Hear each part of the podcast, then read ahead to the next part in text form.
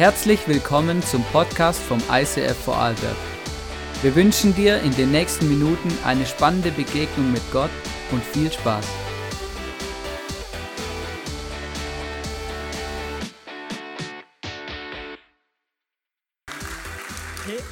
Einen wunderschönen guten Abend.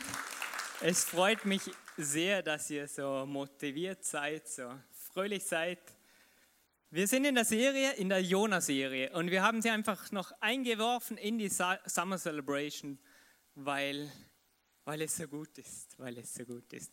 Und letzte Woche haben wir angefangen und heute ist schon der Abschluss der Jona-Serie, aber man könnte noch so, so, so, so viel darüber sagen, aber ich versuche mich kurz zu halten und das Programming bestimmt die Zeit.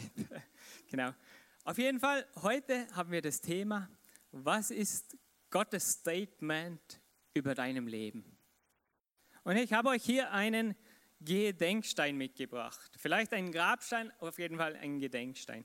Und ihr seid gerade so motiviert, deshalb lasst euch nicht die Laune vom Gedenkstein verderben. Aber was entscheidend ist, was steht drauf? Was wünschst du dir, dass eines Tages die Menschen über dich sagen? Was wünschst du dir, was auf deinem Gedenkstein steht? Oder wenn nachher ein paar Smalltalk führen am Abend beim feinen Barbecue, was wünschst du dir, dass die Menschen über dich reden? Oder was wünschst du dir, dass Gott über dich denkt? Oder vielleicht hast du noch nie darüber nachgedacht und ja, lebe halt mein Leben. Aber wir schauen uns nochmals die Geschichte von Jona an. Jona, er war Prophet, er war von Gott eingesetzt und er kannte Gott sehr, sehr gut. Er lebte nach seinem Willen und ging mit ihm durchs Leben. Eines Tages kam Gott oder redete Gott zu ihm und sagte, hey Jona, wieder mal ein Auftrag für dich, geh nach Ninive. Und es ist entscheidend zu wissen in der Geschichte von Jona. Es ist nur ein kurzer Ausschnitt aus seiner Biografie. Wahrscheinlich lebt er ungefähr 60 Jahre und diese Geschichte sind ungefähr 20, 30 Tage aus seinem Leben.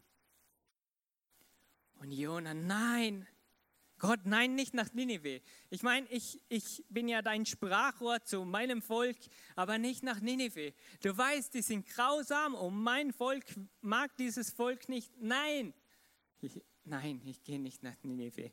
Und Jona macht sich auf den Weg, geht an den Hafen und fährt mit dem Schiff genau in die andere Richtung, wie Gott ihm gesagt hatte. Auf dem Schiff entstand ein Riesensturm. Es wütete sogar, dass die ganze Schiffsbesatzung, die es gewohnt waren, auf dem Schiff zu sein, richtig Angst hatten. Und sie warfen das los, das tat man so, und es fiel auf den Boden drauf, stehen Jona. Okay, Jona war der Schuldige. Jona, was hast du gemacht? Und Jona, ja, Gott hat zu mir gesprochen, ich soll nach Ninive, und ich habe es nicht gemacht.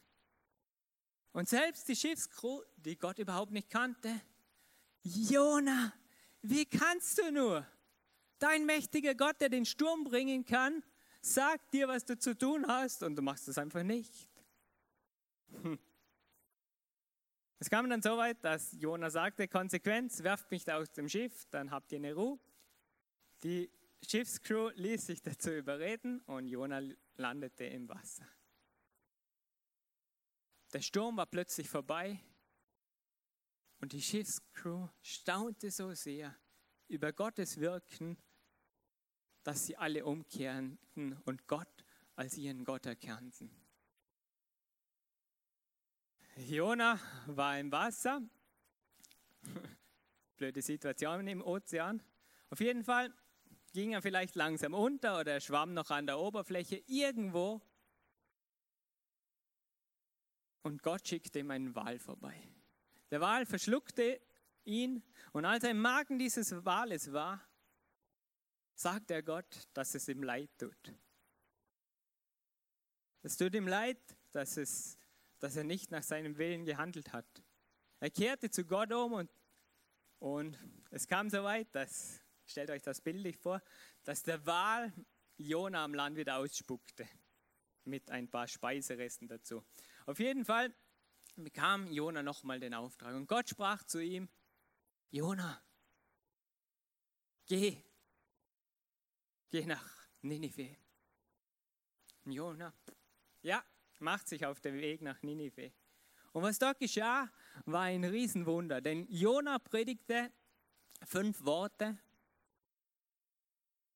und die ganze Stadt kehrte zu Gott um. 125.000 Männer plus Frauen und Kinder, geschätzt wird eine halbe Million Menschen. Jona predigt, Pam, und die ganze Stadt kehrt zu Gott um. Wow! Und bei Jona löste es ja aus, er wurde zornig, weil er genau wusste, was Gott vorhatte und das wollte er nicht. Er kannte Gott so gut, dass er wusste, was Gott vorhatte. Aber seine Seele war irgendwie nicht nachgekommen, dass Gott so viel Gnade für diese Stadt übrig hatte. Auf jeden Fall, das spielte er sich vor nicht ganz 3000 Jahren ab. Und irgendwie ist es schon eine Weile her. Und der umgekehrte und schlussendlich gehorsame Jona ist vor längerer Zeit gestorben. Aber wie, wie in der Geschichte von der Arche Noah zum Beispiel, kommt die Geschichte von Jona in verschiedenen Kulturen vor. Also die Geschichte herrscht in verschiedenen Kulturen und ist nicht nur in der Bibel drinnen. Aber warum, warum steht dann Jona in der Bibel? Und warum, warum hat es vier Kapitel und warum sind jetzt die vier Kapitel so entscheidend für unser Leben? Ich meine, wenn es einfach heißt, ja, Jona, Jona war rebellisch oder so, dann warum steht das in der Bibel? Das findest du in vielen anderen Geschichten ja auch in der Bibel. Warum? Ich denke, Gott wollte ein Statement setzen, genau mit diesem Buch, mit diesem Jona.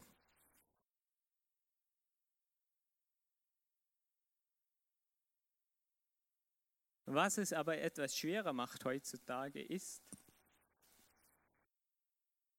dass Jona ein Statement bekommen hat.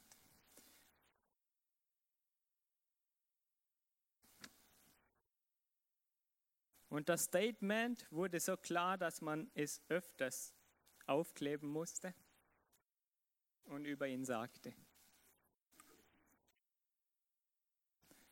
Vielleicht, vielleicht weiß es schon, was nachher folgt, deshalb will es gar nicht kleben bleiben. Auf jeden Fall es gibt Statements über Jona, die wir Christen und wo auch Theologen glauben. Und so oft wird es einfach abgefertigt mit, ja, Jona, das war doch der rebellische Typ da, oder? Und wenn du Kinderbücher liest, ist diese Geschichte auch drinnen. Und es gibt Kinderbücher, da stimmt diese Geschichte nicht. Überhaupt nicht. Und Oft kommt einfach am Schluss heraus, ja, die Moral der Geschichte ist, sei nicht so wie Jona, wie auch immer. Okay? Viele sagen einfach, hey, ein schwieriger Typ, schau mal seine ungefähr 20 Tage seines Lebens an und reflektieren das auf sein ganzes Leben. Dann sagen, oh, er war wankelmütig, mal für Gott, mal gegen Gott, mal hin und mal her. Und sagen, boah, so ein launischer Chaot. Die ganze Stadt bekehrt sich und er ist einfach nur zornig. Und manche sind so weit gekommen. Es ist einfach ein Märchen, oder? Aber wenn, wenn das alles ist, was aus dieser Geschichte herauskommt, warum steht es dann in der Bibel, in Gottes Wort? Dass wir Menschen allgemein etwas rebellisch gegen Gott sind, ist ja kein Geheimnis da sitzen wir wohl im gleichen Boot. Aber es ist sehr limitiert, so knapp über diese Geschichte zu denken. Deshalb habe ich uns eine erste Frage mitgebracht. Was denken denn Menschen über dich? Wie sehr spielt es in deinem Leben eine Rolle, was Menschen über dich denken? Ich denke, es ist eine sehr relevante Frage. Was wird irgendwann auf deinem Gedenkstein draufstehen? Für was gehst du? Was machst du? Ein Beispiel aus meinem Leben, oder?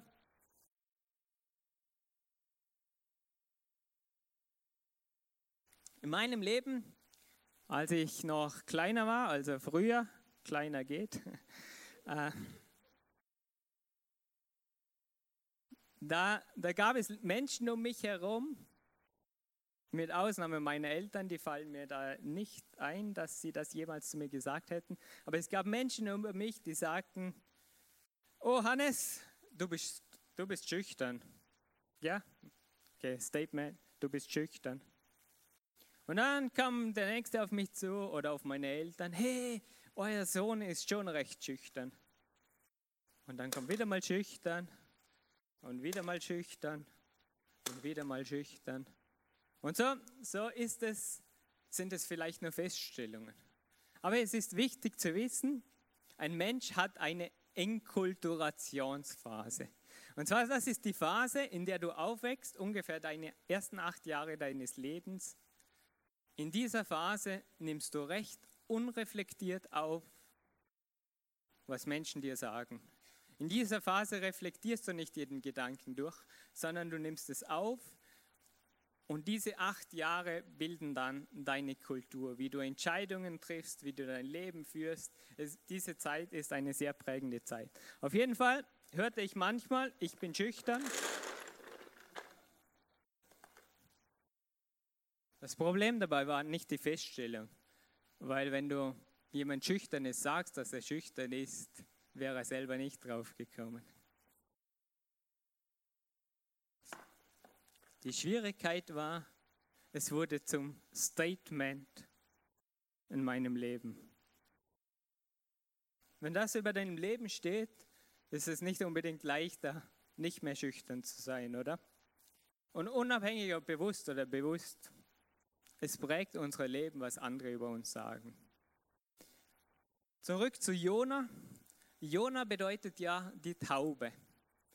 Und manche Theologen gingen nun her wegen seiner vielleicht rebellischen, wankelmütigen, schwierigen, launischen Art und sagen, es heißt Taube, weil er so flatterhaft ist.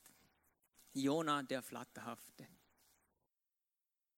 Aber wir gehen mit der Frage weiter, oder? Was denkst du über dich? Frage 2. Es ist vielleicht sehr abhängig was du über dich denkst, was andere über dich denken.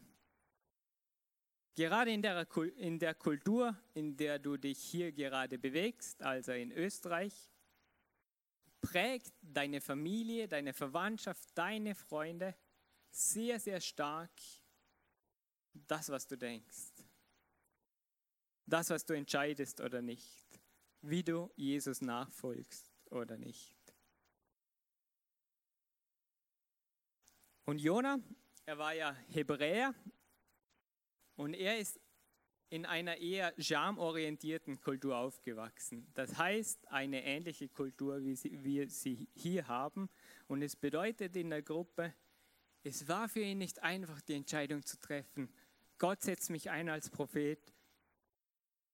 Ich trete aus meinem Volk heraus und spreche, was Gott mir sagt zu meinem Volk. Selbst für ihn war es nicht leicht. Und ich glaube, in der Vorbereitung war das der schwerste Punkt. Was denkst du oder was denke ich über mich? Weil wenn es entscheidet eigentlich andere, was ich über mich denke. Weil indem ich aufgewachsen bin, das nehme ich wahr als normal und ich bin geprägt von dem, was Menschen über mich denken oder was Gott über mich denkt.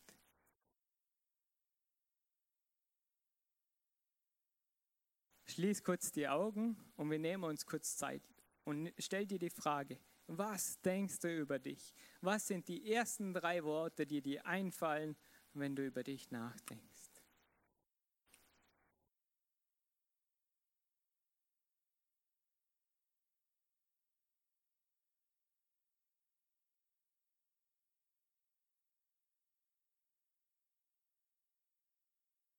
Ihr könnt die Augen wieder öffnen. Alle schauen so ernst. Hm. Ich stelle mir gerade die Frage, was ihr über euch denkt. Hey, wir schauen uns weiter an, weil der dritte Punkt ist der entscheidende und der schönste und der wunderbarste. Was ist Gottes Statement über deinem Leben? Stimmen deine Gedanken mit den Gottes Gedanken überein? Denkt Gott über dich, was du über dich denkst? Oder denkt er größer von dir? Und ihr erinnert euch, Jona über ihn wird viel gesagt und es sind sehr viele menschliche Statements über seinem Leben. Aber was sagt denn Gott über Jona? Wir schauen uns gemeinsam an, welche Statements trifft Gott über diesen Propheten. Weil im, im ersten Teil der Bibel ist es sehr entscheidend, was dein Name bedeutet. Weil meistens war die Namensbedeutung verbunden mit dem, was in deinem Leben passiert oder was Gott für einen Auftrag für dein Leben hat. Und bei Jona, Jona bedeutet Taube. Schöner Vogel, super Sache. Jona, er war Sohn von Amitai, also sein Vater hieß Amitai und Amitai bedeutet Wahrheit. Das heißt, Jona heißt Sohn der Wahrheit. Jona ist ja ein hebräischer Name, im Lateinischen heißt er Jonas und im Arabischen Yunus und das heißt, Gott ist gnädig. Ja, schön, steht im Alten Testament, aber was, was sagt Jesus dazu? Und bei Jesus gibt es zwei Geschichten, in denen er Jona erwähnt. Und zwar, die eine Geschichte ist, als Jona gerade, äh, als Jesus gerade gestorben war, war nun der dritte Tag.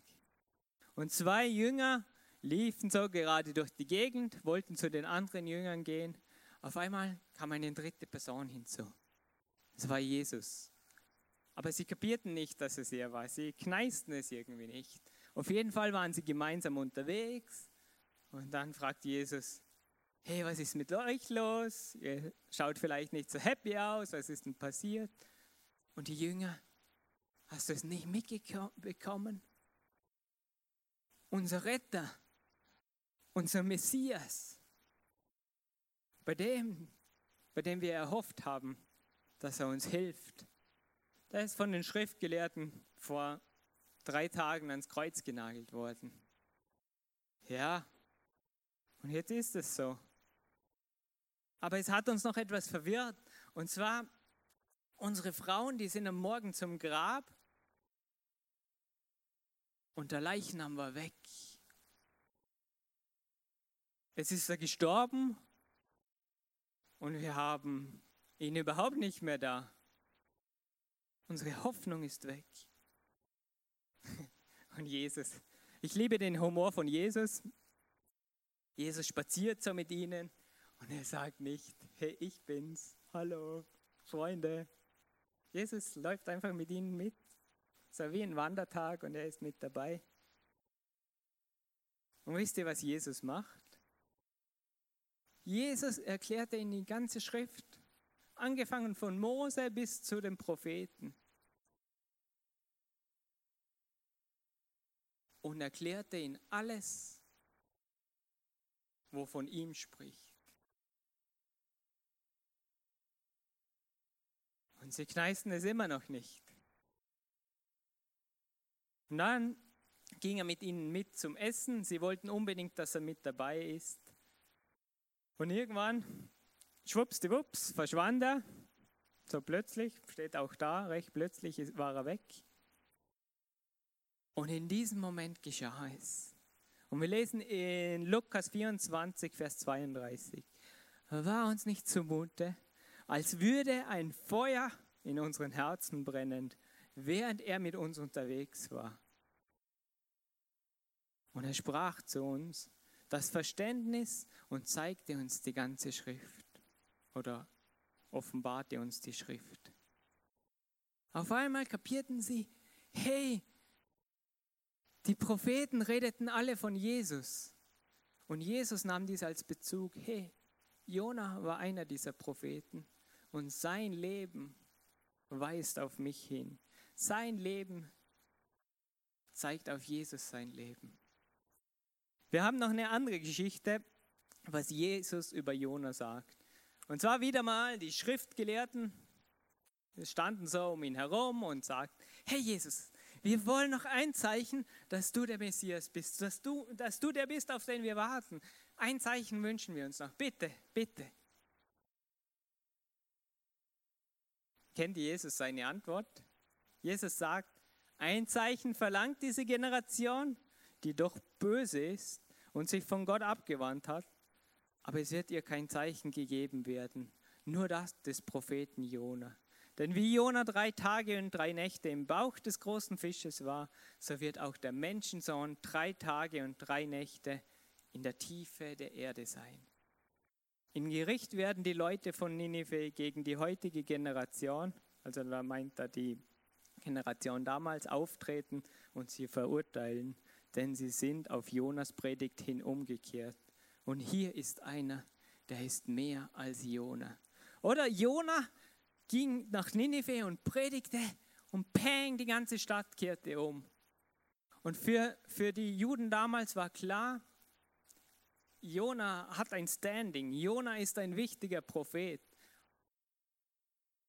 Und das, was ihn größer machte, war, Jona, äh, Jesus nimmt dies als Argument. Hey Leute, ich bin ein größer wie dieser Jona. Das heißt im Umkehrschluss, Jona ist ein Prophet von einer gewissen Größe und Jesus kann es hernehmen und sagt, hey, ich bin noch mehr wie dieser. Zusammengefasst gesagt ist das Statement Gottes über Jona. Er weiß, Jona heißt Taube. Aber ich denke nicht Taube, weil es die flatterhafte Taube ist, wo irgendwie herumfliegt oder auch nicht, sondern Taube bedeutet auch Friedensbote. Das heißt zusammengefasst, das Statement Gottes über Jona ist, Jona, der Friedensbote der Wahrheit Gottes. Nichts mehr von Rebell, flatterhaft, zornig. Nichts von, ja, der komische Jona, er war halt so, deshalb hat er nur vier Kapitel in der Bibel bekommen. Nein, Gott nannte ihn als seinen Friedensboten, welcher auf Jesus zeigt. Warum? Weil er sich im Moment, als er sich von Gottes Willen abgewendet hat, wieder zu ihm umgekehrt ist. Und er tat, was Gott ihm sagte.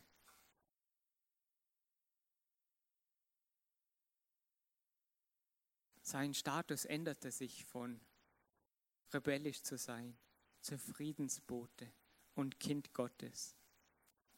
Gott denkt gut über Jona, weil er umkehrte. Erinnert ihr euch an die Box aus meinem Leben?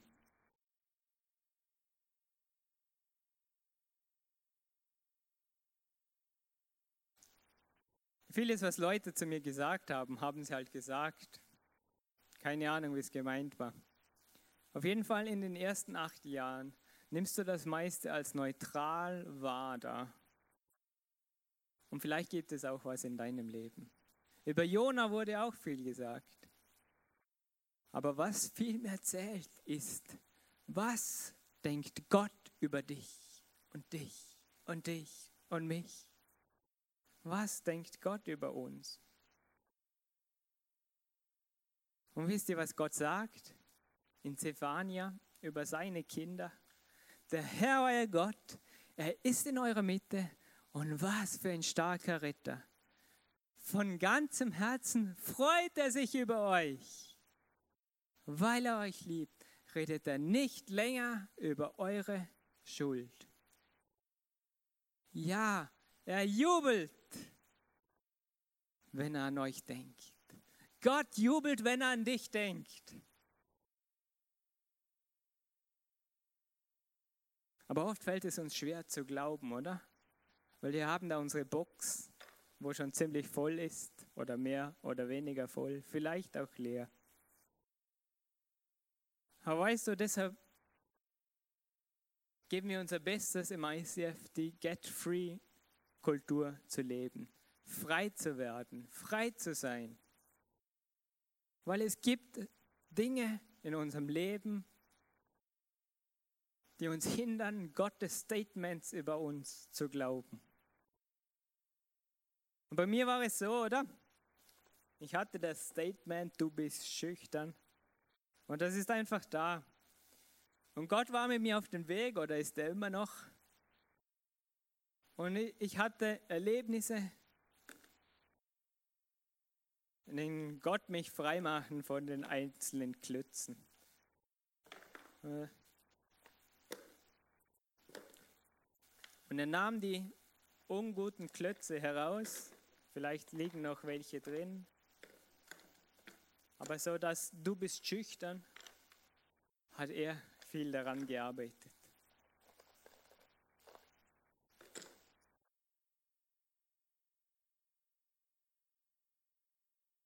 Und weißt du, was das Tolle ist? Manchmal rackern wir uns ja ab. Wie kann ich so werden, wie Gott es sich wünscht oder wie auch immer? Aber es geht in erster Linie ja nicht um dich. Nicht du machst das, sondern Gott mit dir. Und Gott freut sich, wenn du ihm sagst, hey, was denkst eigentlich du über mich? Und er wird es dir sagen. Und indem er es dir sagt, verlieren Klötze, die nicht wichtig sind oder die nicht gut für dich sind, an Bedeutung. Und das kann so weit gehen, bis das Statement wieder weg ist und du Gottes Statement glauben kannst. Und wahrscheinlich gibt es auch gute Klötze in deinem Leben. Lass sie drinnen. Und wenn du deine Box ausgemistet hast, dann klingt auch der Vers von vorher ganz anders. Oder? Gottes Statement über das Leben der Kinder Gottes, seiner Kinder ist, der Herr, euer Gott, ist in eurer Mitte. Er ist ein starker Retter. Und von ganzem Herzen freut er sich über dich. Weißt du, wenn sich Gott freut, dann sitzt er nicht gemütlich auf dem Stuhl und denkt sich, oh ja, schönes Leben. Nein, wenn Gott sagt, er freut sich über dich, dann springt er durch die Gegend und freut sich und jubelt und schreit Halleluja. Dann sieht er dich am Morgen, wie du aufstehst und noch müde bist und deine Augen ausreibst und noch gar nicht klar denken kannst und denkst, wow, wow, das ist mein Kind. An dir freue ich mich. Du bist was Besonderes. Und der Vers geht ja noch weiter, oder? Weil er euch liebt, redet er nicht mehr über deine Schuld. Ja, er jubelt, wenn er euch an euch denkt. Und das ist nicht einfach so, ja, ich juble, es passt schon irgendwie so. Nein, Gott jubelt. Weißt du, wie ein Vater jubelt, wenn er sein Kind das erste Mal laufen sieht? Boah, passt schon, oder? Nein, er jubelt, es ist völlig verrückt, mein Kind kann laufen. Endlich ist es soweit. Es ist ein Highlight. Als ob die anderen sieben Milliarden das nicht könnten. Mein Kind kann laufen und Gott freut sich und Gott jubelt über dich. Er freut sich von ganzem Herzen an dir. Amen. Nächstes Mal, wenn ein Gewitter aufkommt, ich hoffe nicht gerade so ein starkes wie in manchen Bundesländern gerade war, aber so ein normales Gewitter, an dem es donnert, dann denk daran. Vielleicht ist es nicht Gottes Zorn, wenn der Donner so macht, sondern das Herumhüpfen deines himmlischen Vaters, weil er sich an dir freut. Bereits am Morgen, wenn du aufstehst, wenn du zur Arbeit in die Schule gehst, wenn du frei hast, wenn du Sommerferien genießt. Gott freut sich an dir. Denk an sein väterliches Jubeln über dich. Ich möchte euch bitten, schließt kurz eure Augen. Weißt du, Jesus ist für unsere Schuld gestorben am Kreuz. Frage ist, nimmst du es an, dass er dir vergibt? Willst du, dass Jesus das Kommando in deinem Leben übernimmt und dir den Weg zeigt? Vertraust du auf Gottes Willen, wie Jona es tat? Bist du bereit, dass Jesus dich frei macht von komischen Vorstellungen, von komischen Statements in deinem Leben, welche nicht von Gott sind, aber über deinem Aus Leben ausgesprochen? Und lege es heute Abend bildlich vor das Kreuz von Jesus hin und bitte ihn um Freiheit, damit seine Wahrheiten in deinem Leben Platz finden. Er freut sich über dich und er freut sich, wenn Menschen auf ihn zukommen und sagen, ich brauche dich und er wird dir helfen, weil er sich an dir freut. Wir haben hinten von euch aus gesehen hinten links das Abendmahl aufgebaut. Wir werden jetzt Worship haben. Und wenn du in dieser Zeit merkst, ja, du möchtest einen Schritt auf Gott so machen, dann geh nach hinten und sei dir bewusst, Gott ist für dich gestorben und er hat sein Blut vergossen. Deshalb feiern wir das Abendmahl. Und das ist auch der Grund, warum sich Gott so über dich freuen kann, weil er eine Brücke geschafft hat, dass wir ihn erleben können. Jesus, ich danke dir, dass du uns so unglaublich liebst. Und doch wollen wir glauben. Und ich bitte, dass du uns hilfst, zu glauben, wie sehr du uns liebst. Ich bitte dich, dass, dass die Statements, die Wahrheiten, die du über uns aussprichst und ausgesprochen hast, dass sie direkt in unsere Seele gehen. Dass wir glauben können, das, was du über uns sagst, dass wir deine Kinder sind und dass du dich als Daddy über uns freust.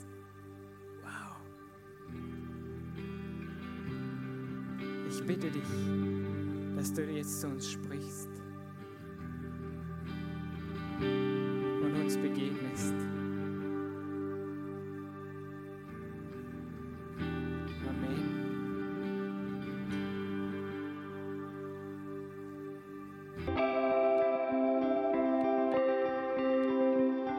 Wir hoffen, dass dir diese Predigt weitergeholfen hat. Wenn du Fragen hast, schreib uns eine Mail an info at icf-vlbg.at. Alle weiteren Informationen findest du auf unserer Homepage.